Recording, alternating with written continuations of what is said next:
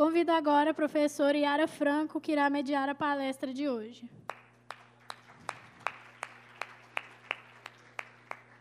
Bom dia, gente. É, de novo, mais uma vez, é um prazer estar aqui hoje, recebendo o pessoal da Lupa, é, para encerrar com chave de ouro a, a parte da, dos debates e das palestras aí do, da primeira edição do JFest. Ah, nós estamos aqui hoje com a Natália Leal, ela é diretora de conteúdo da agência Lupa, ela é jornalista, tem MBA em gestão de pessoas pela Fundação Getúlio Vargas, trabalhou no jornal Zero Hora e no Diário Catarinense. E o Douglas Silveira, que é diretor de marketing e educação na agência Lupa, já trabalhou no canal Futura, na TV Escola, é, no MEC e desde 2017 está à frente da Lupa Educação. Pessoal, muito obrigada pela presença aqui hoje.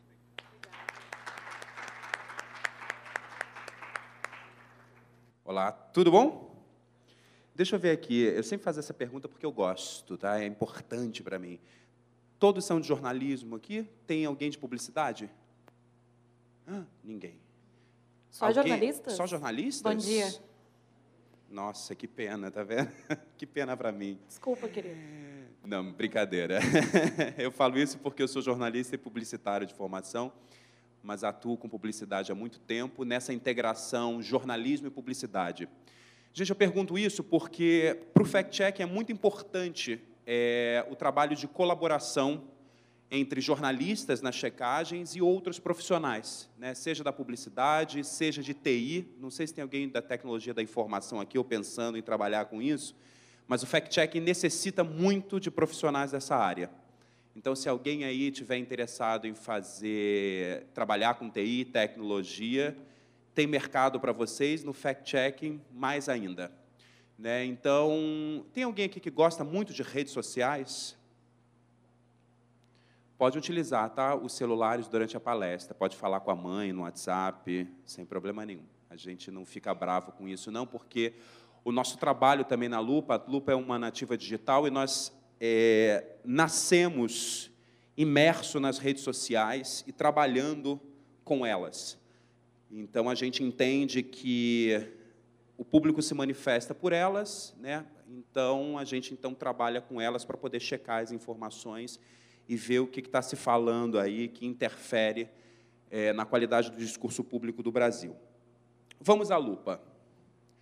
Gente, vivemos no meio onde essa palavra pós-verdade ela está muito presente na nossa vida. A gente entende, para ser bem objetivo, que pós-verdade nada mais é do que uma gourmetização, adoro essa palavra que minha diretora Cristina Tardaglia gosta de falar, gourmetização da mentira, né? onde, na verdade, não importa a veracidade da informação, importa a sua crença em relação a determinado assunto, a determinada coisa. Então, uma pessoa pode dizer que isso aqui não é um microfone, não, isso aqui é um alto-falante. Não, isso aqui é um microfone. Aí outra pessoa vai dizer, não, isso é um copo d'água. E não importa se isso é um, um, microfone ou não, importa o que cada um pensa a respeito é, desse objeto ou de determinada situação.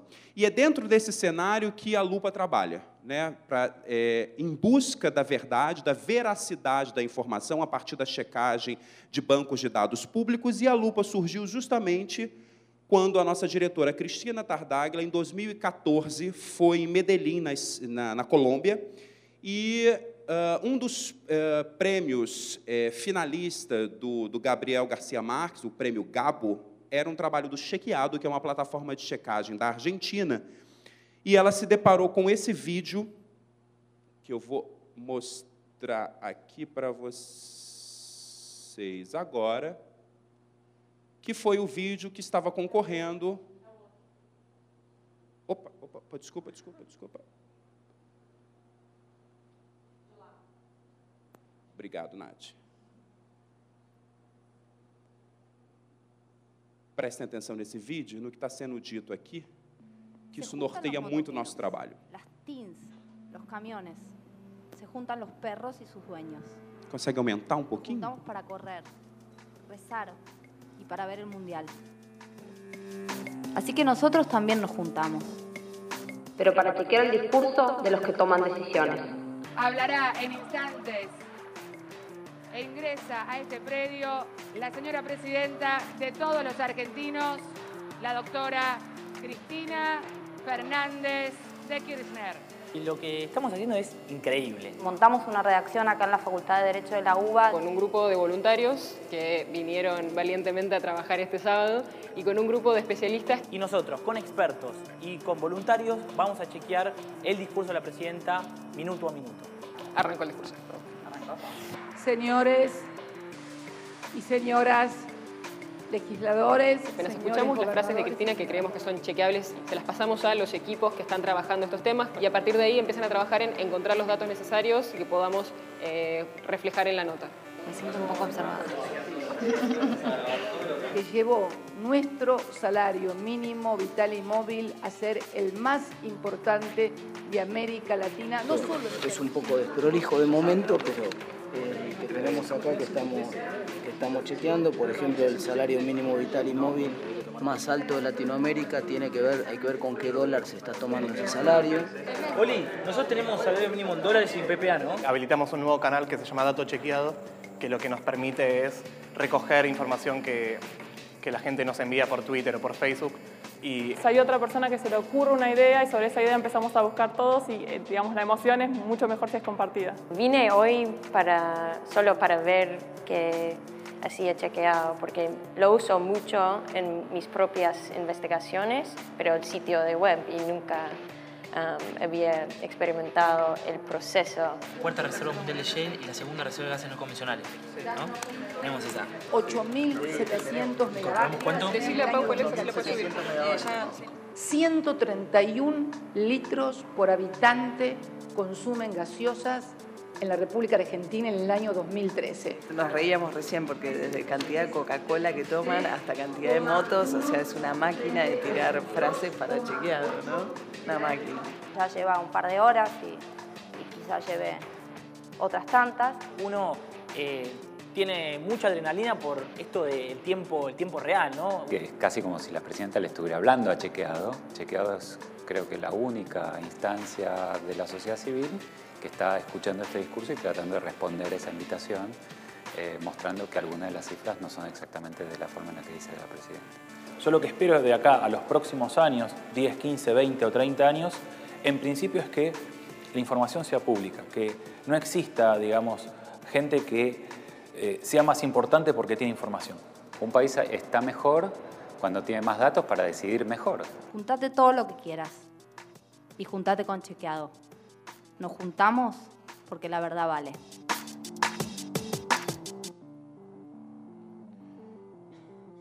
Quem não conhece o trabalho do Chequeado e quem quiser conhecer um pouco de fact-checking, do trabalho que se faz é, na América Latina, na, né, é, é, da Argentina, mas eles têm uma parceria também com outros países da América Latina, por favor, siga. Gente, esse trabalho norteia muito o que a Lupa faz. Quando a Cris Águila viu esse vídeo é, em Medellín, lá na Colômbia, ela falou, preciso levar isso para o Brasil. E nós estávamos diante de uma eleição de 2014, uma eleição muito disputada. Cristina tra trabalhava no jornal o Globo, e ela falou, vamos implantar isso aqui. Implantaram por meio de um blog, depois virou página do, de, de, política do jornal o Globo. Depois que terminou, é, terminaram as eleições, ela falou, então, Globo, vamos é, criar um núcleo de checagem aqui dentro, né, porque a gente viu que isso tem público, tem receita, as pessoas estão consumindo a checagem, e o Globo, não, vamos deixar isso para depois, porque a gente está passando agora por uma, uma, recessão, uma crise financeira, enfim, o fact-checking não é duradouro, isso é, é uma coisa muito pontual. E aí, nossa, nossa diretora ferrenha, ela tem um metro e meio, ela cresce mais 30 centímetros quando ela quer alguma coisa, e ela, muito guerreira, acreditando que o fact-checking é, era uma modalidade, era uma ferramenta que tinha espaço no Brasil, criou, então, a agência Lupa, que a gente caminha aí para o quarto ano de existência. E o nosso trabalho é justamente isso. Tem uma frase que é muito boa desse feed, fala assim: nós nos juntamos para falar de futebol, para comemorar com os amigos, mas a gente não se junta para checar a informação. A gente acredita em tudo que é, nos é passado. Então, o trabalho do fact-checking, mais do que nunca, o que a gente quer é estabelecer, criar, orientar na população como um todo uma cultura da checagem. Né? para que a gente não aceite o discurso de uma maneira impositiva da forma que ele é e que a gente duvide de tudo. Duvide do que é compartilhado nas redes sociais, duvide do que a gente vê na imprensa, para que nós possamos tirar as nossas próprias conclusões em relação a qualquer assunto, e não só a questões ligadas à política, enfim, mas de uma maneira geral. E aí entramos no conceito de fake news, e Nath vai explicar para a gente por que a lupa não utiliza essa expressão fake news e aí fizemos uma, uma alusão a essa marca, criamos essa logo Fake ou News.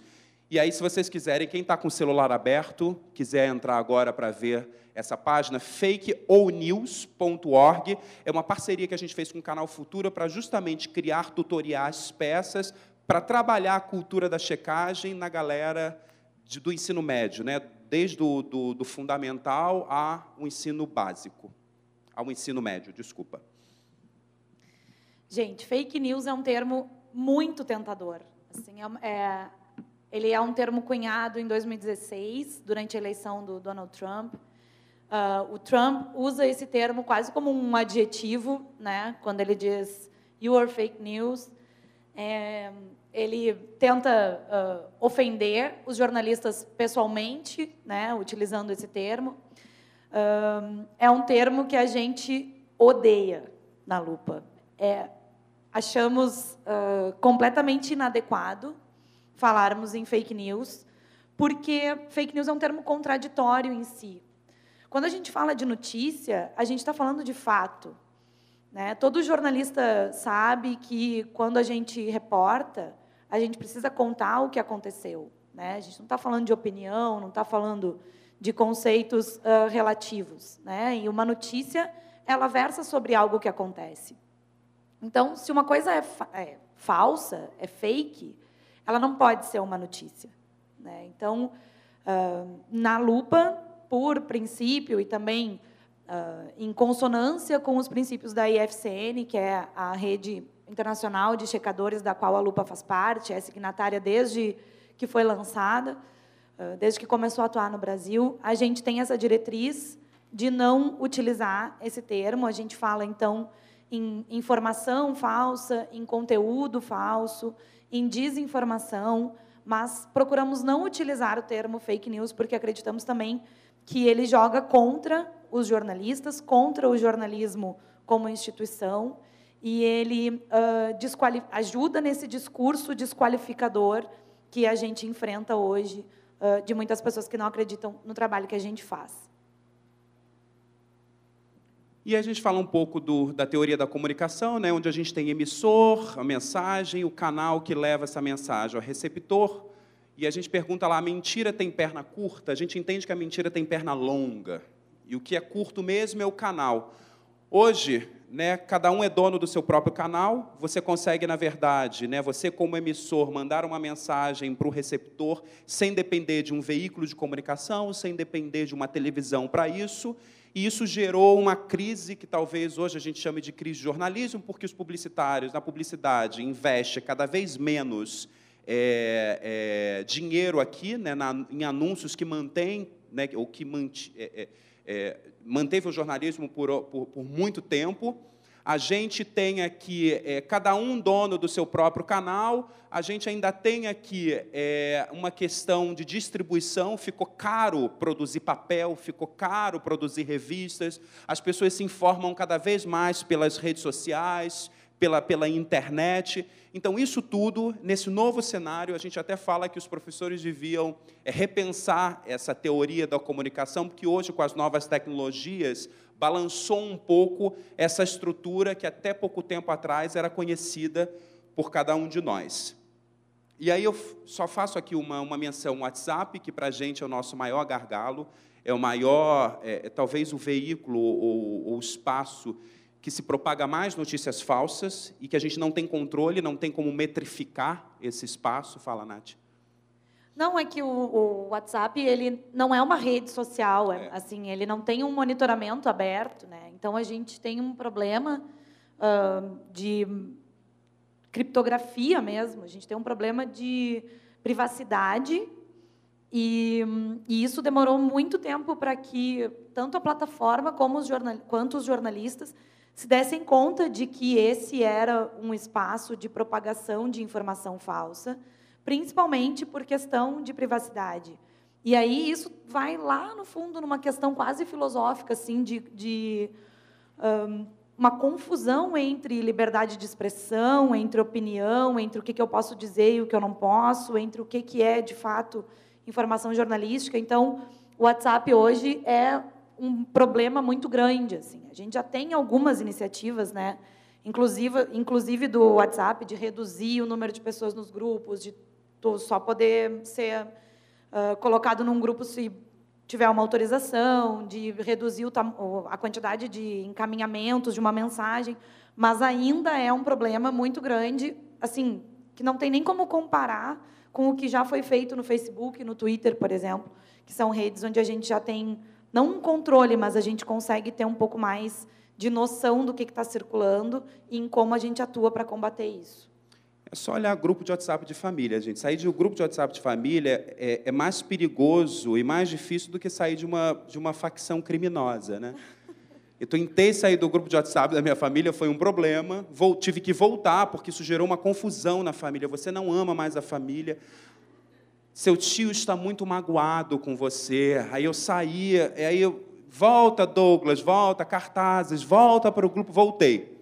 Mas aí daí começou aquele compartilhamento de, de, de, um bando de bobagem, né? até que o meu tio, eu sou fruto de uma família de pais negros e, e, e brancos, né? Então, o meu tio falou, falei, tio, você tem um, um, um sobrinho negro na família, como você é, compartilha uma informação dessa? Ah, mas eu nem olhei, achei engraçado. Eu falei, desculpa, a partir do momento que você acha engraçado e compartilha, você passa a ser a fonte, né, e você compactua com aquilo que você está é, é, é, é, compartilhando. E eu falo, não, chega, depois dessa, acabou, saí, foi uma crise, enfim, nunca mais voltei. E aí a gente tem as nossas categorias de checagem, é, que na verdade que norteiam o nosso trabalho, né? É, a gente, a, a, lupa, hoje isso aqui Nath vai falar, a gente faz muito pouco, a gente está aprendendo a fazer isso, né? As deepfakes, né? A, a, é, caminham muito aqui dentro, né? É, manipulação de vídeo, de áudio por vídeo e tal. Aquele lá, a lupa, é pós-graduado, o primeiro, e esse aqui a gente começa a engatinhar, fazer coisas bem legais. Vai aí, Nath. A Lupa atua hoje uh, em duas frentes principais. Uh, o fact-checking, que é o fact-checking clássico, baseado em fontes oficiais. Fact-checking é a checagem do discurso político de qualquer ator político, e quando a gente fala em ator político, não é necessariamente alguém que tem um mandato ou está tentando se eleger para um. Né? Qualquer pessoa que influencie o debate uh, político na sociedade pode ser checada, e é isso que a gente faz com as fontes oficiais. O que, que são as fontes oficiais? São os bancos de dados públicos que são uh, fundamentados pelo princípio de transparência, pelas leis de transparência que são exigidas dos governos, que também uh, norteiam as políticas públicas feitas no país e também integram a prestação de contas dos governos. Então, a gente entende que esses dados são confiáveis e que eles uh, podem ser utilizados para a gente atestar se uma informação é verdadeira ou é falsa. Segunda frente que a gente atua uh, mais fortemente é o debunking, que é realmente o lixo da internet. A lupa, quando, surgi, quando começou, não se, não, não se voltava para isso, a gente não olhava para isso, a gente só fazia fact-checking clássico e reportagem baseada em fact-checking. Hoje, o debunking é uma parte bem grande da nossa rotina. A gente tem uma parceria com o Facebook uh, para identificar conteúdos falsos sendo compartilhados na plataforma e esclarecer a veracidade desses conteúdos. Quando a gente faz isso, a pessoa que compartilhou recebe um aviso de que aquela informação foi atestada como falsa ou como exagerada, equivocada, enfim, distorcida, e o próprio Facebook se encarrega de tomar as medidas que ele considera cabíveis, entre elas a redução do alcance das publicações dessa pessoa ou dessa página.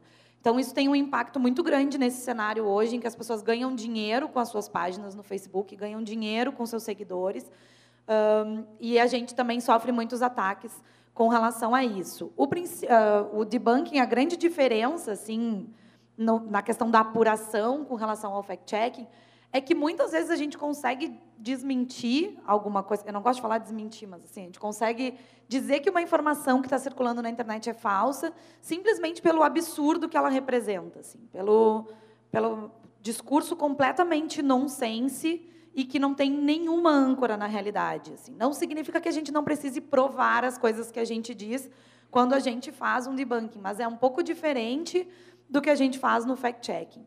E o verification está mais ligado às manipulações que são feitas de uma maneira bem uh, profissional e sutil, principalmente em vídeos e imagens. Eu acho que vocês devem ter visto recente, não é muito recente, faz uns dois anos já, eu acho, né?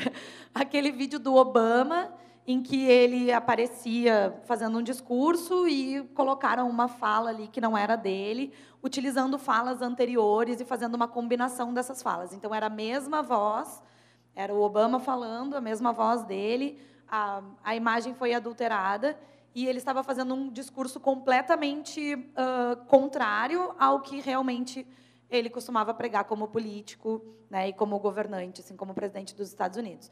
Isso a gente quase não faz. Uh, a gente praticamente, acho que fez uma ou duas vezes, assim, uma alguma coisa, pegou alguma coisa manipulada com esse nível assim de sofisticação. Também não é muito comum no Brasil, tá? Isso é uma coisa mais uh, asiática, assim. No, na Rússia tem bastante mas a gente também está preparado para fazer, embora não seja muito comum nos nossos, no que nos pedem, né, para checar. E aí a Lupa integra uma rede internacional de checadores chamada IFCN, International Fact Check Networking, que está dentro do Point Institute na Flórida, em Tampa. Em 2014, tá? Gente importante, é, 2014 foi quando surgiu aí né, a IFCN, enfim, mas o fact-checking surgiu desde 1991. A primeira, a primeira, contanto que um, um, tinha um, um, aluno que estava defendendo uma tese, ele nos ligou, falou não, porque o fact-checking surgiu com as redes sociais, a gente não, o fact-checking surgiu na TV. Em 1991, na CNN, Brooks Jackson foi convidado para fazer é, o primeiro trabalho que se entende fact-checking, que ele ia justamente etiquetar a frase de políticos. O Bush pai concorria às eleições e aí o, o chefe dele falou: vem até aqui, porque a gente vai criar agora uma. A gente precisa checar o que esses políticos estão dizendo. É tanta mentira que até os próprios políticos já estão acreditando na mentira. Né? E de uma maneira muito. já está en, é, é, é, enraizada né, dentro dessas pessoas. Contanto que quando ele, ele falou: Nossa, como que eu vou dar verdadeiro ou falso para um político? Que loucura, esses, eles vão massacrar a gente. E aí o resultado disso foi o que eles não esperavam. Os políticos agradeceram pelo trabalho do fact-checking.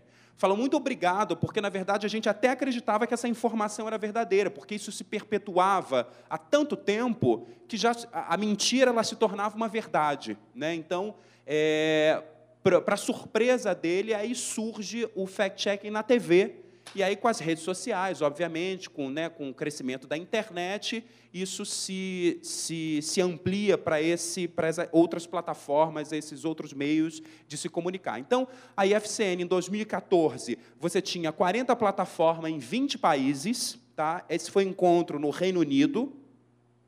Foi quando a Lupa conheceu o trabalho né, do chequeado lá em Medellín.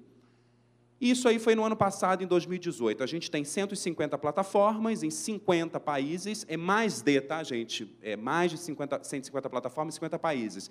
Então, a gente estima que você tem 150 plataformas ao redor do mundo, mas certificadas pela IFCN são só em torno de um pouco mais de 60. Porque para você ter esse selo de plataforma certificada, você precisa passar por, por alguns critérios éticos e você, é é, você, você tem que ser. É, você passa por uma auditoria no seu país. A Lupa passou, a Lupa é a primeira plataforma de fact-checking certificada no Brasil. Passamos por essa auditoria e essa auditoria é realizada todo ano. Então, na verdade, gente, o trabalho desses checadores implica justamente nesse vídeo aqui, que é a pergunta que a gente sempre faz: A verdade para você importa? Ou na tradução, você ama a verdade? E aí, essas nove plataformas que fazem parte da IFCN, cada um no seu país, fizeram essa ação controlada e produzimos esse vídeo em comemoração ao dia 2 de abril, que é logo um dia depois do dia 1 dia da mentira. Então, nós institucionalizamos o dia 2 de abril como o dia da verdade ou o dia do fact-checking.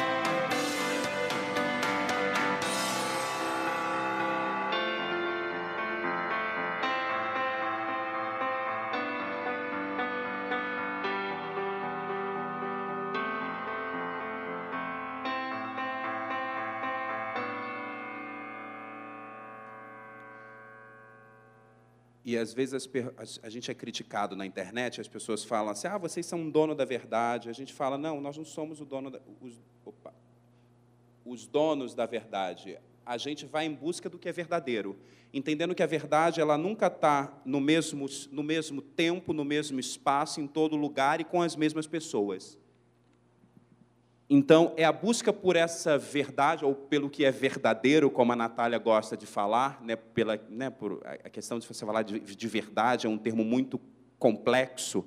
Né, então, em busca do que é verdadeiro, isso norteia o nosso trabalho e norteia o nosso trabalho também esses cinco princípios éticos que fazem parte dos pilares né, de, de toda a composição da agência Lupa.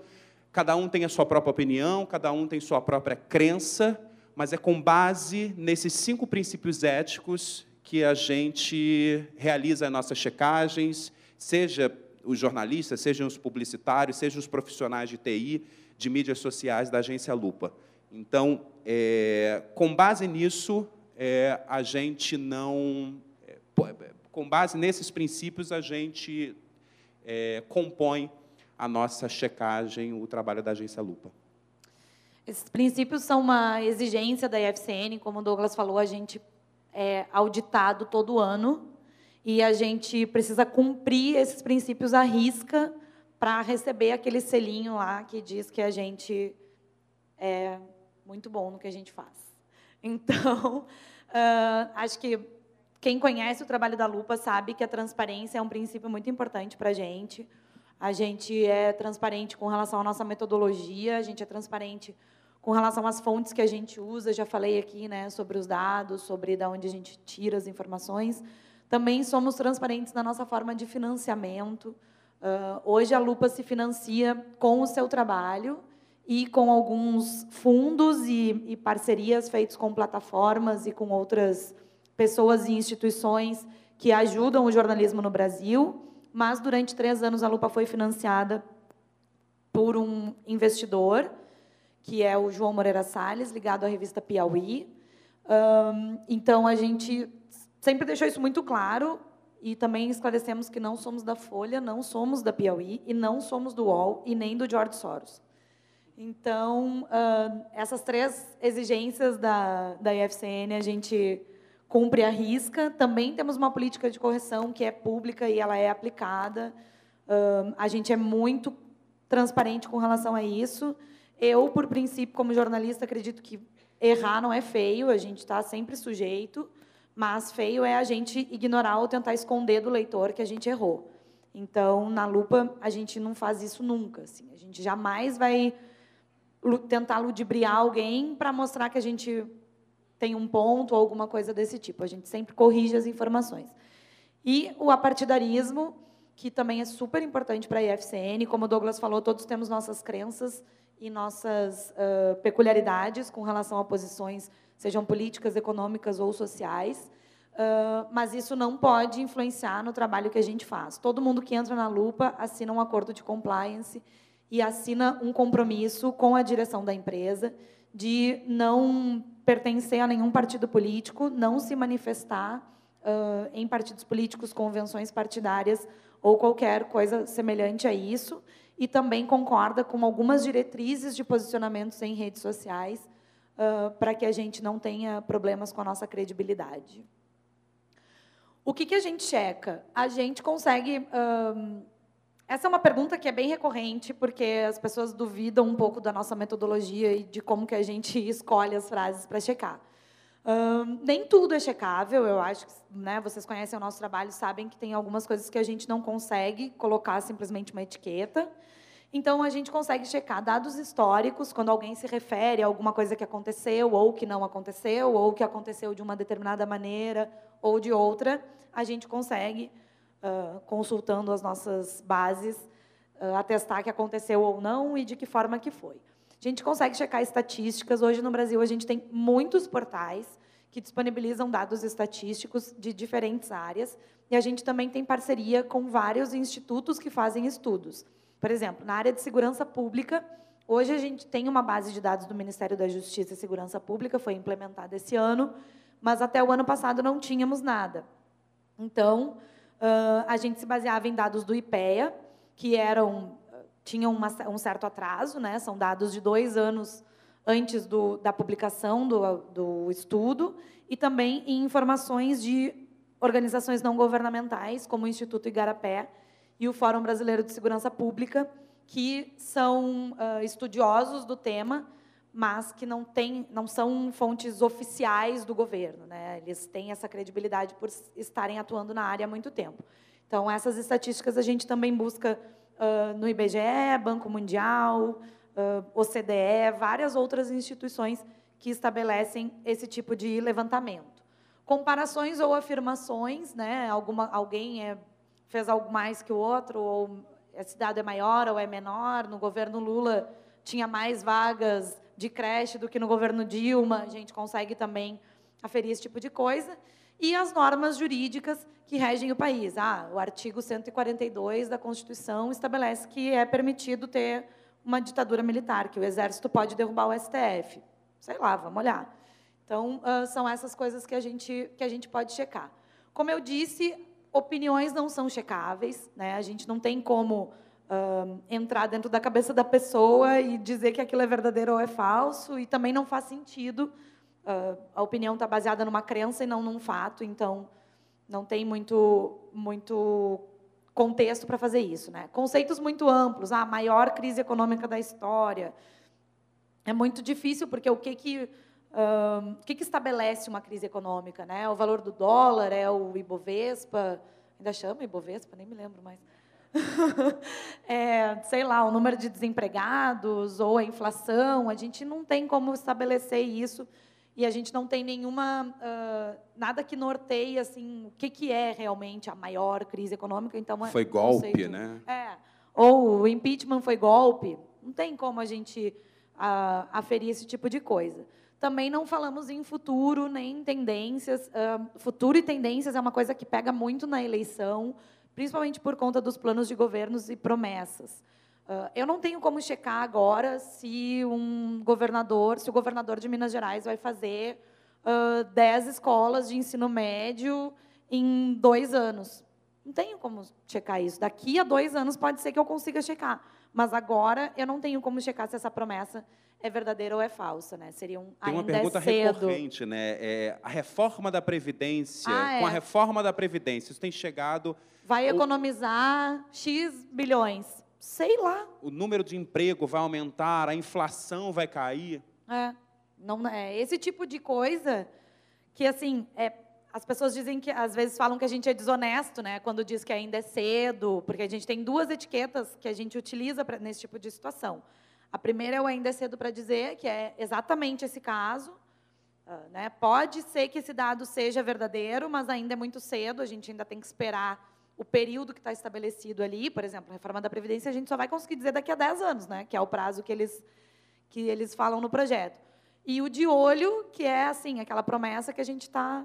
Não tem prazo, a gente está vendo. Se, pode ser também que o cara cumpra, mas nesse momento não tenho como dizer. E as pessoas querem, não, é verdadeiro ou é falso. A gente vai mesmo economizar esse dinheiro com a Previdência. A gente não sabe, né? O projeto está andando, a gente não tem ainda como, como dizer, não é desonesto. É o que a gente pode fazer nesse momento, né? De acordo com a nossa metodologia. A reforma da Previdência é um tema que, que tem, às vezes a gente recebe muita coisa hein, e a gente resolveu eh, nos reunir com alguns especialistas que entendem de economia, enfim, daqueles que defendem a reforma e daqueles que são contra a reforma. Porque, assim, na lupa, acho que a Nath pode falar melhor, a gente não abre espaço para falar segundo especialista tal, porque a gente entende se a gente quiser um especialista para malhar o governo Bolsonaro, a gente vai ter. Se a gente quiser um especialista para eh, malhar o governo Dilma, PT, a gente vai ter. Então, como que a gente utiliza esses especialistas? Eles funcionam para a gente como tutores, professores. Quando a gente não sabe alguma coisa, jornalista não, não, não tem que saber tudo, né? A gente procura esses especialistas para nos informar. Então, nos dê uma aula desse assunto, porque a gente precisa entender sobre esse assunto antes de fazer uma checagem. Contanto que alguns especialistas deixaram de trabalhar com a gente porque eles queriam ver Porque o não- nomezinho deles lá na matéria. Porque não Segundo são doutor, porque não são citados na matéria e não serão. Eles são consultores, na verdade, né? A maneira que a gente ah, encontra de certificar o nosso trabalho, né? A gente, o, o fact-checking é um tipo de jornalismo, um gênero jornalístico, jornalístico que não permite a aspa. A gente não, eh, a gente não faz fact-checking para dizer fulano disse isso, ciclano disse aquilo, tire suas conclusões. Não, a gente está usando dados para te mostrar que realmente essa informação faz sentido ou que ela não faz nenhum sentido. Porque eu, quando trabalhava como repórter, cansei de ter editor me dizendo: liga para o fulano para ele dizer isso, isso e aquilo. A gente tem que ter essa aspa na matéria. Por que, que a gente tem que ter que. Qual é o. Né, o que, que a gente quer dizer com isso? Ah, to- liguei para 10 especialistas e todos são contra isso aqui. Ah, não, mas a gente tem que achar um que é a favor. Isso não faz sentido. Né? Então, fact-checking não permite esse tipo de, de colocação.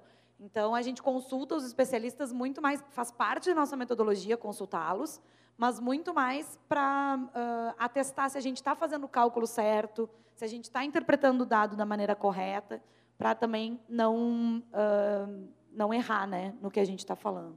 Essa coisa que o jornalismo, por exemplo, para você ter uma boa matéria, você precisa achar um personagem, né? Você tem que ter um personagem. Ah, Nos- tem que os achar nossos um personagens personagem. são os dados. Pois é, os nossos personagens são os dados. Gente, vocês estão proibidos de falar as chamadas fake news, tá? É, Pera- não falem fake news. Gente.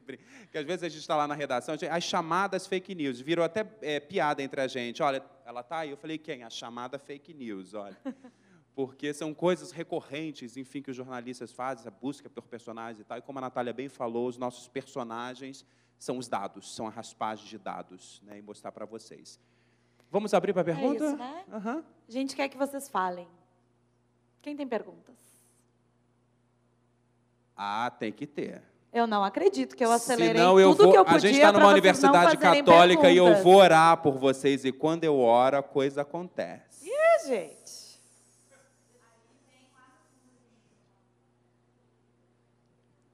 Eu sou formado pela PUC também, mas eu estou impressionado com o campus da PUC Minas. A PUC Rio, ó.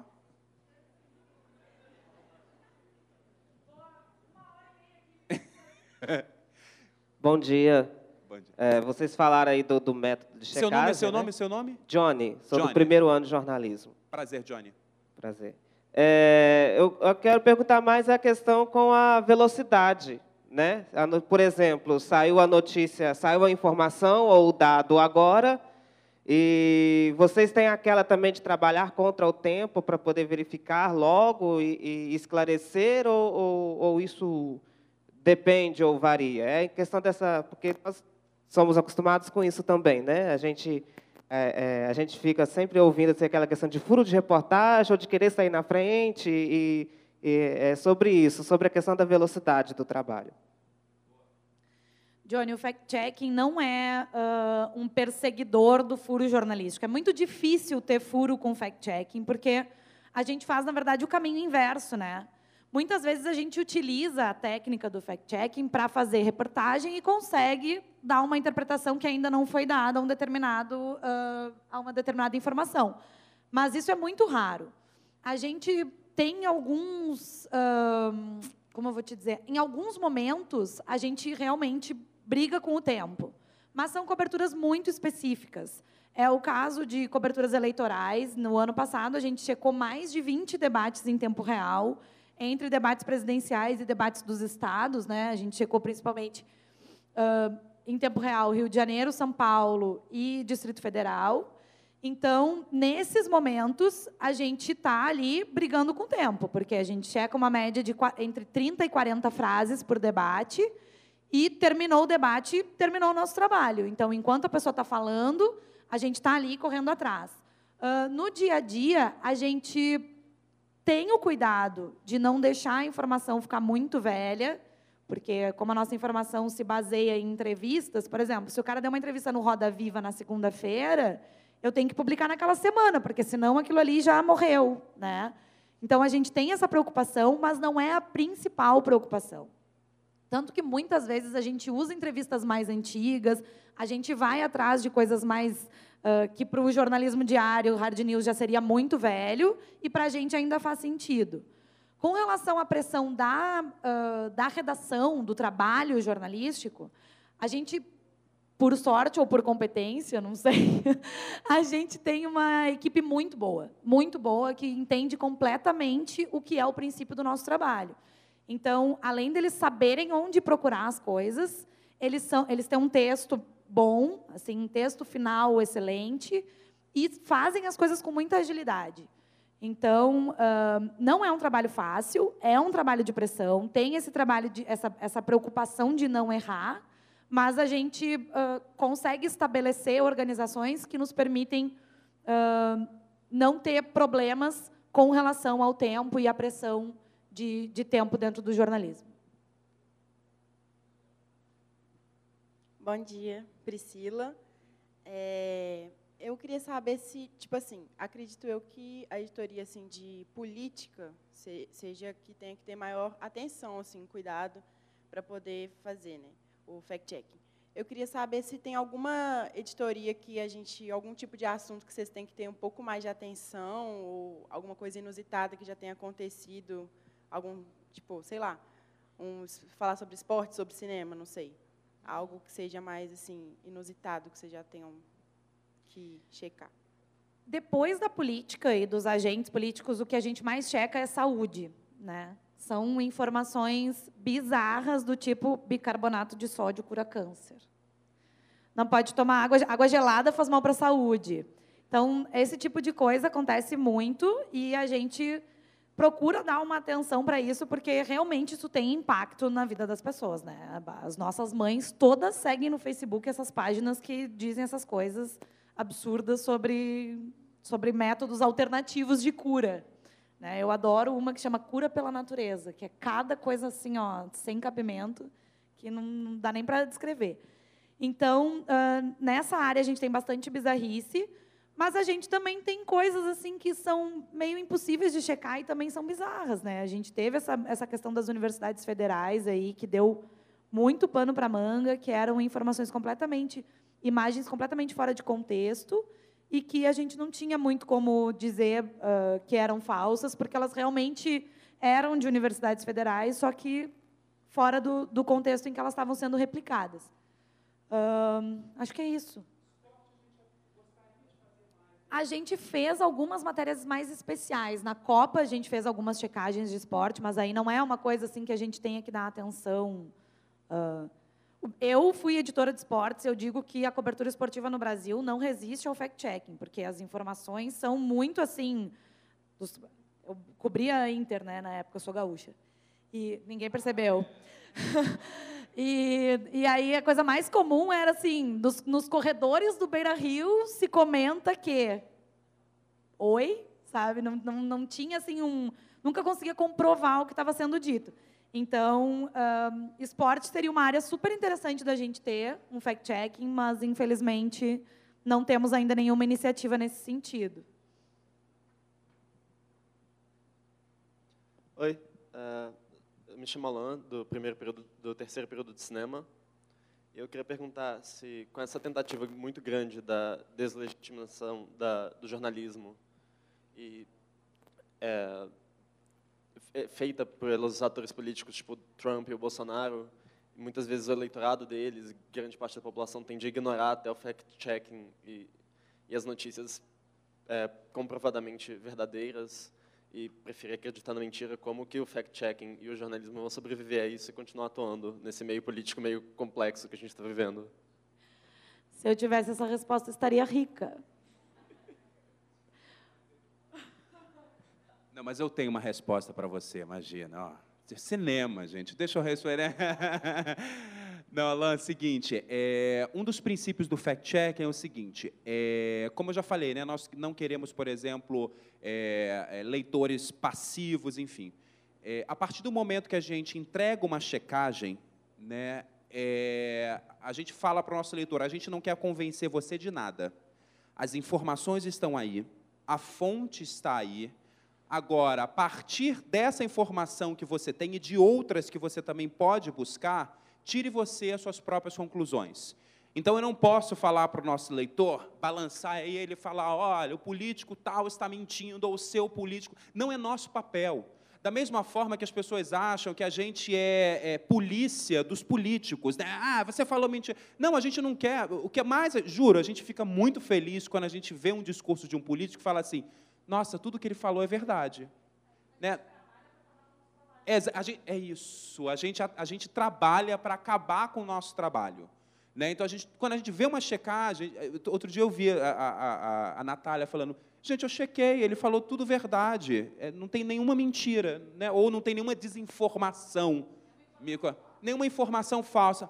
Ah, que bom, que ótimo, ficamos felizes por isso, porque a gente entende então que a qualidade do discurso público está melhorando.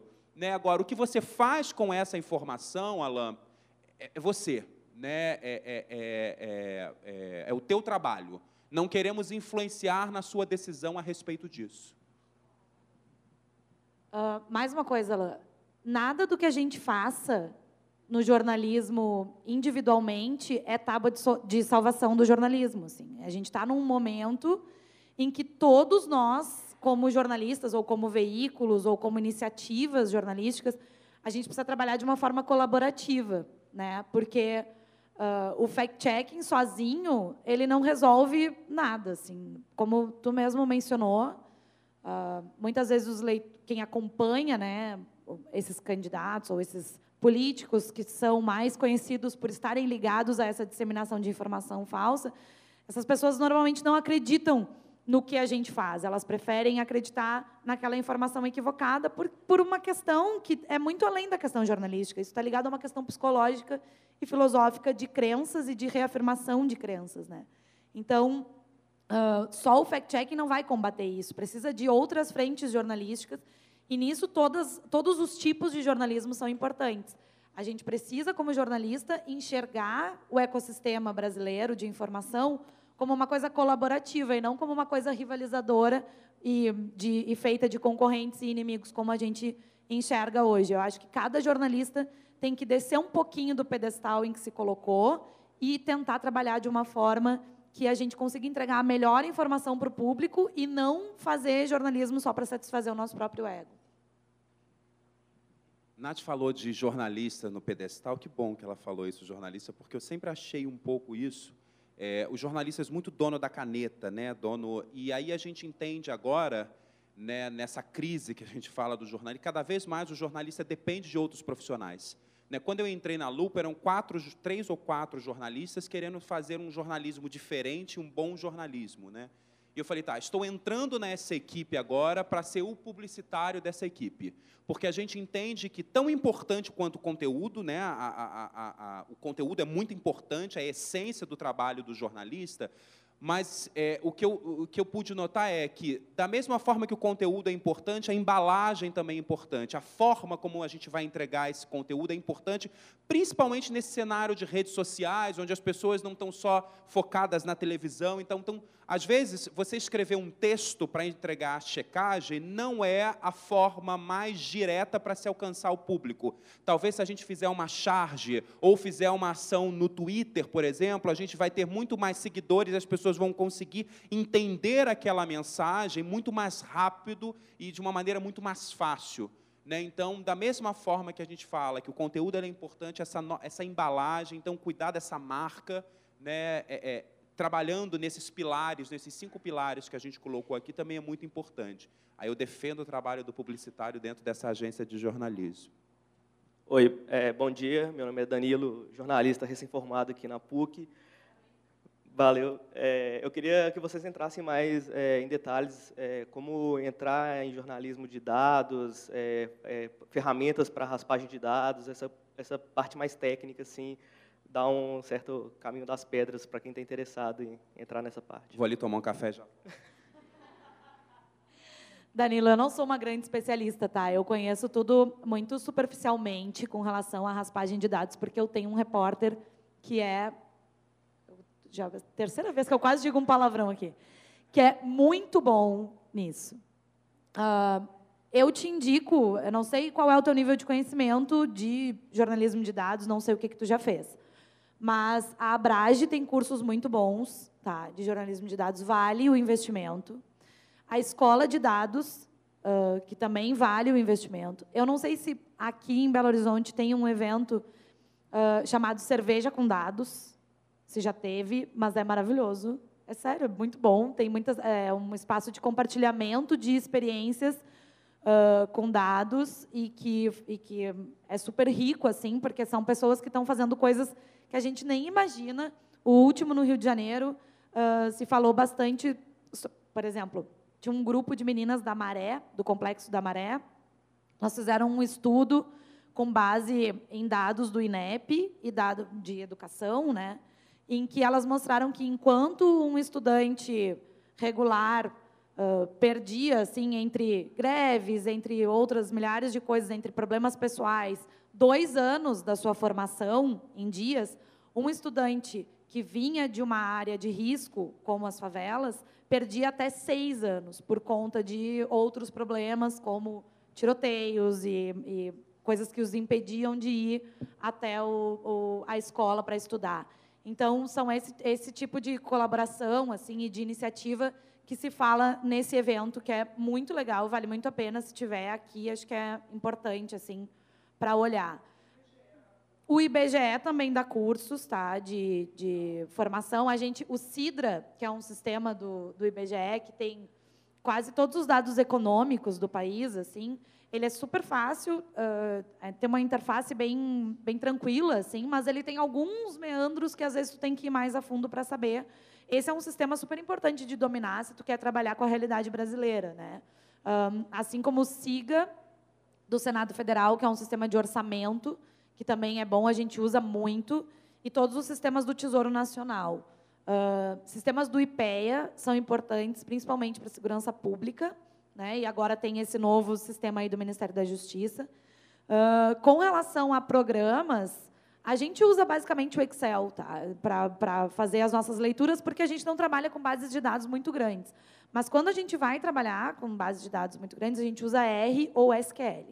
E aí é o Chico, eu não sei falar nada de como é que ele faz essas coisas. Mas é, são esses programas que agora também no Congresso da Abrage tem vários, uh, tem oficinas que ensinam né, a, a, manipular os dados dentro desses programas. Se tu tiver a oportunidade, eu acho que pode ser um bom começo. É, pessoal, vocês falam... Não, é o seguinte. Ah, no, na eleição do ano passado, a gente viu uma, uma acho que a, a coisa do fact-checking ganhou mais visibilidade. É, eu ouvi com muita frequência a Cristina falando na CBN, tendo lá uma, uma participação diária e tal, e parece que agora é, é como se o fact-checking tivesse entrado numa, numa rotina, talvez assim perdendo um pouco é, o protagonismo que eu, nem sei se é isso mesmo, mas é que agora me ocorreu que teve, né, durante esse período de eleição e agora parece que vocês dão continuidade ao trabalho, mas sem toda a visibilidade nos meios tradicionais de comunicação. Eu queria ouvir você sobre isso, né? E, e eu queria saber de você também é, como que a publicidade apoia o jornalismo. Essa relação acho que interessa aqui ao nosso curso. De fato, a gente tem uma diminuição assim na busca pelo fact-checking clássico, né? Até por parte das pessoas. Eu acho que a gente tem uma, um momento de estafa, assim, né? Acho que a gente esgotou um pouco o que é o que era possível fazer e a gente fez com muita, assim, a gente fez muito porque o momento exigia, né?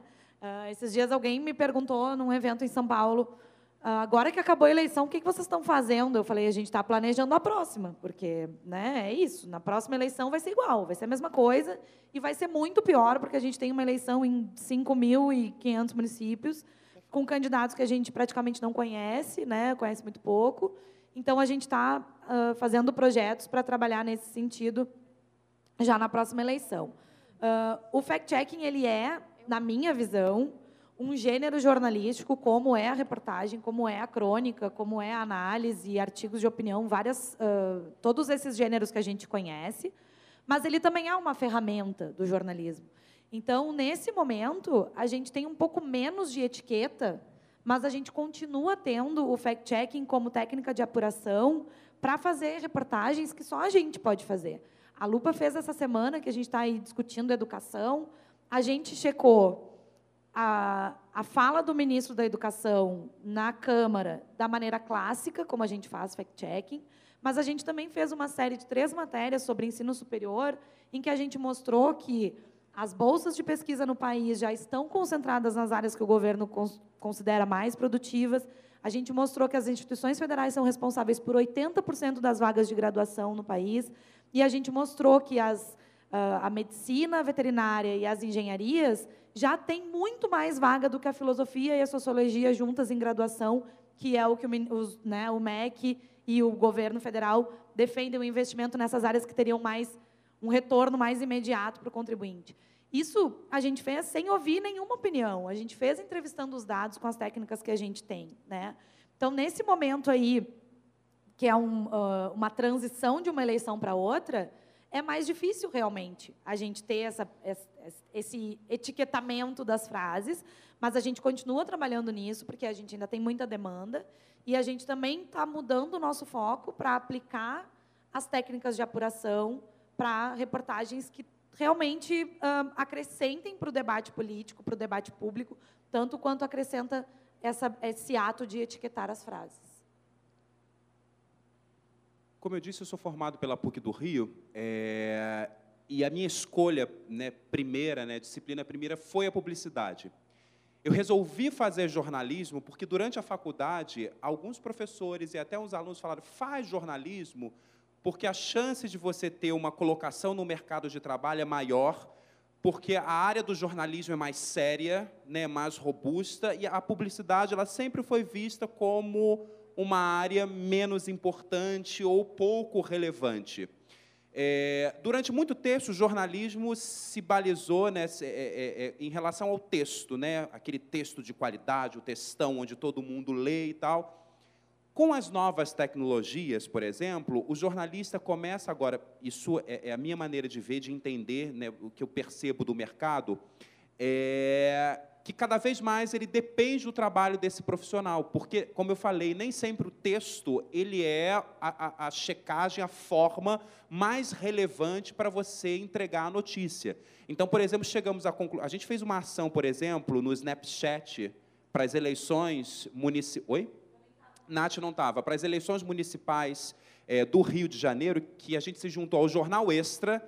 Então veio um jornal pedir uma parceria com a Lupa e a gente falou, ok, mas nós vamos fazer isso de uma forma mais publicitária. Nós vamos criar vídeos e a partir daí vamos, através da ferramenta Snapchat, porque nós queremos alcançar uma galera mais jovem e essa galera jovem está no Snapchat. Aquilo foi um trabalho de publicidade pura, né, envolvendo animação, envolvendo pouco texto, títulos mais chamativos, enfim, mais diretos, mais publicitários, mas que ali a gente já entregava uma checagem. Um exemplo da publicidade que se juntou ao fact-checking, por exemplo, o, McDonald's, a marca McDonald's nos Estados Unidos, é, resolveu é, contratar alguns checadores porque eles queriam desmistificar alguns mitos em relação aos produtos dele. Ou seja, é, sanduíche feito com carne de minhoca, alface cultivado de forma, enfim. É, e aí, o que, que eles fizeram? Fizeram uma, uma grande plataforma de checagem em seu site, com o trabalho dos checadores jornalistas, os publicitários né, da, da, da, do McDonald's, os marqueteiros, e aí ali eles colocaram os mitos e verdades é, a respeito daquela marca. Ou seja, um trabalho jornalístico né, feito pelos fact-checkers, é, aliado a um departamento de comunicação publicitário de uma grande empresa é, de fast food internacional. Então, dessa forma, a gente começa a perceber que, de fato, sim, tem que haver uma interação é, é, utilizando as ferramentas da comunicação, seja a caneta, seja o texto, seja a apuração jornalística, e por que não a embalagem né, do, do publicitário. Quando eu entrei na lupa, é, a questão da marca era uma coisa porque a gente só estava preocupado com o conteúdo. Eu falei, me dá, deixa eu cuidar dessa marca.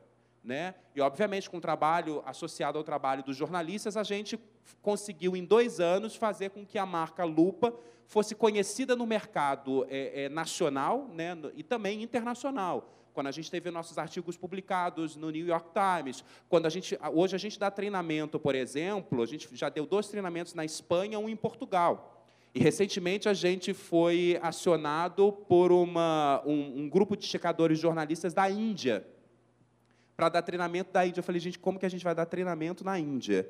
A gente foi, participou, convidado, a agência Lupa convidado para fazer é, uma reunião de checadores do mundo árabe, que é mais louco ainda porque não existe bancos de dados públicos, né? E, os, e, os, e os, o que existe é manipulado pelo, pelo governo, né? Então, como você faz checagem onde você não tem essas informações? E aí eles utilizam o WhatsApp, utilizam uma rede de, de jornalistas espalhados pelas áreas ali, pelas cidades, que vai em loco, né? Aí começa a disparar nas redes sociais. Ah, chegou aqui um, um rapaz que é, é, foi, é, foi bombardeado com armas químicas, está todo molhado. Aí os, os jornalistas vão lá e percebem que aquilo foi manipulado, né? que ele foi molhado, fizeram aquela. Então, isso tudo é pela colaboração dos jornalistas. Então, tem checadores, por exemplo, do mundo árabe que não pode estar no seu país está alocado no Canadá, por exemplo, fazendo checagem do seu próprio país. Então, essa colaboração que envolve todas as áreas e profissionais de diversas áreas, eu acho que o, o fact-check ele bebe disso, né? e tem muito a contribuir também com isso. Bom dia. Então, eu comecei a falar com vocês ontem, mas eu não tive tempo, aí eu queria terminar. É, eu queria focar um pouco na parte da questão das redes sociais, porque acho que a maioria de nós percebemos que a campanha política foi muito baseada né, no WhatsApp, as pessoas viram até uma sátira disso, e a gente, às vezes, não tem controle de como essa notícia chega e de por que a notícia é criada. Mas uma coisa assim que eu fico muito chocada é que o governo em si, eu percebo, muita gente percebe, que ele ataca muito a mídia em si. E eu tenho um pouco de receio disso acabar nos desqualificando, porque eu acho que a partir do momento que uma pessoa que tem muita influência né, no país, na sociedade, escolhe dar entrevista ou noticiar para é, alguns canais restritos, porque ficam afirmando que os outros que falam dele são mentiras, isso deixa a gente em risco. Porque o que, que acontece? Ele tem controle do que ele fala e para quem ele vai falar. Então, a partir do momento que ele afirmou uma coisa verdadeira, só que se você for uma mídia que ele escolheu não falar, ele vai distorcer totalmente a sua informação. E é uma coisa bem recorrente que tipo, eu vejo muito nas reportagens e também pessoas do governo, tipo assim, desmentindo uma, uma mentira com outra mentira. Chega a ser engraçado, tipo assim, poxa. Igual eu estava ouvindo um podcast um dia que o moço comentou que o presidente tem um vídeo dele que ele tá assim, ai gente, tô de olho aqui no Zap, e, tipo assim, muito grupo no WhatsApp bombando assim, eu não sei nem como é que ele governa o grupo do WhatsApp dele, às vezes ele governa o grupo melhor do que o país. Aí eu fico tipo assim, socorro. Eu acho que, na verdade, as mídias sempre foram atacadas. Isso não é um. Natália, acho que pode falar melhor sobre isso. É, dentro do trabalho da Lupa, o que a gente procura, mais uma vez essa palavra, transparência. Né? Então, a gente, na verdade, procura combater a, a desinformação com mais informação de qualidade. Né? Então, é, é, e a gente apresenta isso para o nosso leitor para que ele justamente cheque, caso ele tenha dúvida de alguma informação que foi dada pela lupa, por meio daqueles princípios todos, né? transparência na metodologia, transparência na fonte. Então, a gente procura estabelecer essa conexão com o nosso leitor. Eu acho que tem muitas questões relacionadas ao que tu está falando. Uh, a gente está vivendo um momento difícil para o jornalismo. A gente está vivendo um momento de descrença no nosso trabalho, de deslegitimiza deslegitimização do nosso trabalho. Uh, não sei, acho que eu errei essa palavra, mas enfim, nosso trabalho está sendo desqualificado por pessoas que não, que também não fazem um trabalho correto. O uh, que, que eu vou te dizer sobre isso? Sempre aconteceu. Acho que é um momento delicado, porque como a gente já falou, os canais se encurtaram muito. Hoje a gente não tem mais essa crença que as pessoas tinham, ah, se eu tenho uma dúvida sobre determinada coisa, eu vou procurar o jornal, vou procurar um jornal, vou procurar né, uma, uma TV ou vou ouvir no rádio para ver se isso realmente faz sentido, se é verdade ou não. Hoje as pessoas elas confiam muito mais nas suas pessoas próximas e na sua rede de amigos e conhecidos, né? Isso é tem um, um livro chamado Sapiens que acho que talvez já, alguém já deve ter lido por aqui que fala um pouco sobre isso sobre o que, que esse movimento hoje remonta do que aconteceu né, no, no, na transição da humanidade. Então, a gente foi criado para se organizar em pequenos grupos, e isso dificulta que hoje a gente penetre nesses pequenos grupos que estão organizados, principalmente através das redes sociais. O que, que a gente pode fazer? Cara, não tem outra coisa que não seja continuar fazendo jornalismo de qualidade, buscar fazer jornalismo de qualidade, e buscar qualificar a informação que chega para o nosso público. No vídeo do chequeado, o Matias, o, não é o Matias, é o Bomer, como é que é o nome dele? Martim, né? Ele fala uma coisa que é muito, que eu uh, compactuo muito, que é assim, informação é poder, mas ela tem que deixar de ser um poder seletivo, sabe? Tem que ser um poder que está ao alcance de todo mundo, assim. Então, um, a gente só vai combater esse problema com mais informação qualificada disseminada no mundo. É de pouquinho em pouquinho, é de grão em grão, mas a gente não pode achar que porque alguém está dizendo que o nosso trabalho é ruim e porque essa pessoa é o presidente da República, a gente tem que baixar a cabeça e parar de fazer o nosso trabalho. Ah, ninguém está acreditando em mim. Cara, em algum momento a tua voz vai ecoar, sabe? Vai chegar em alguém que vai te ouvir. Tá aí os jogos vorazes que não nos deixam mentir. meu nome é Mariana, eu sou do primeiro período de jornalismo. E eu queria saber, tipo assim, vocês mesmos já falaram que o termo fake news vocês não usam por pelos motivos que vocês deram, além do motivo que, tipo assim, é elitista usar fake news no Brasil. Usar esse nome não faz sentido com a educação que a gente tem e tal. Como que, tipo, na prática, vocês planejam ou ampliam atualmente o alcance social do trabalho de vocês? Eu discordo que fake news seja um termo elitista, porque eu acho que ele é, ele atinge uma, ele surge numa camada muito ligada a redes sociais e redes sociais não são, não é uma coisa elitista, entendeu? Então assim, uh, a minha mãe não sabe uma porrada de coisa, mas ela sabe o que é fake news. A minha avó a mesma coisa, entendeu?